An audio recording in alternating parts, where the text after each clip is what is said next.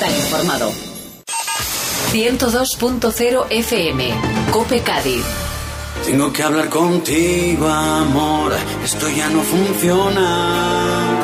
La casa no es igual, amor, Una vez más, en los micrófonos de la cadena COPE en la provincia de Cádiz, los administradores de fincas nos acompañan para responder a preguntas que nos harán más fácil la vida en comunidad. Está con nosotros Carlos Roca Jiménez, el tesorero del Colegio Territorial de Administradores de Fincas de Cádiz y Ceuta. Carlos, buenas tardes.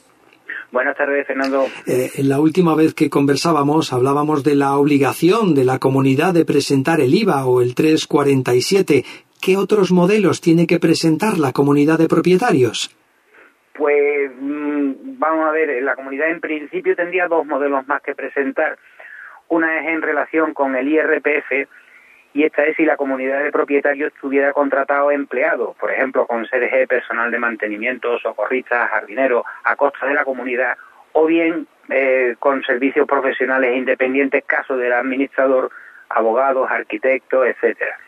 Este es el modelo 111 que se debe de presentar junto con el modelo del IVA en los meses de abril, julio, octubre y enero. Eh, son retenciones, eh, ingresos a cuenta, como cualquier empresa que realiza los trabajos de sus empleados, y el resumen anual que va con el modelo 190.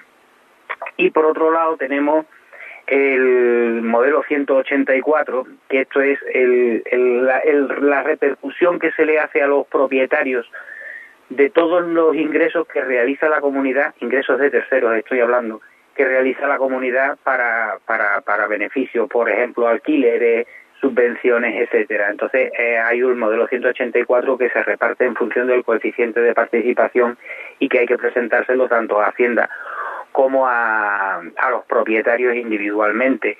Desde el pasado 2 de octubre del 2016 eh, las comunidades de propietarios están obligadas a relacionarse también electrónicamente con las administraciones públicas. Por eso el colegio también ha hecho una campaña en relación con que la, eh, el beneficio de contratar a un administrador porque ya la comunidad lo que tiene que hacer es con la hacienda pública con, eh, relacionarse electrónicamente. De verdaderamente la vida en comunidad es más fácil con un administrador de fincas. Eh, Carlos eh, Roca Jiménez, tesorero del Colegio Territorial de Administradores de Fincas de Cádiz y Ceuta. Un placer, hasta pronto, buenas tardes. Buenas tardes, hasta pronto. Mediodía. Cope en la provincia de Cádiz. Estar informado. La vida es más fácil en comunidad con los administradores de fincas que además están en continua formación y nos hacen un poquito más fácil todo porque uno se lía con los papeles y al final pueden llegar problemas. Así que lo mejor es dejarlo todo en manos de los administradores de fincas. Vamos a conocer la actualidad. ¿Por dónde pasa? Pulsamos de nuevo la actualidad, en este caso eh, con nuestro compañero Gabriel Álvarez. Gabriel, ¿qué tal? Buenas tardes. Saludos, José Manuel. Muy buenas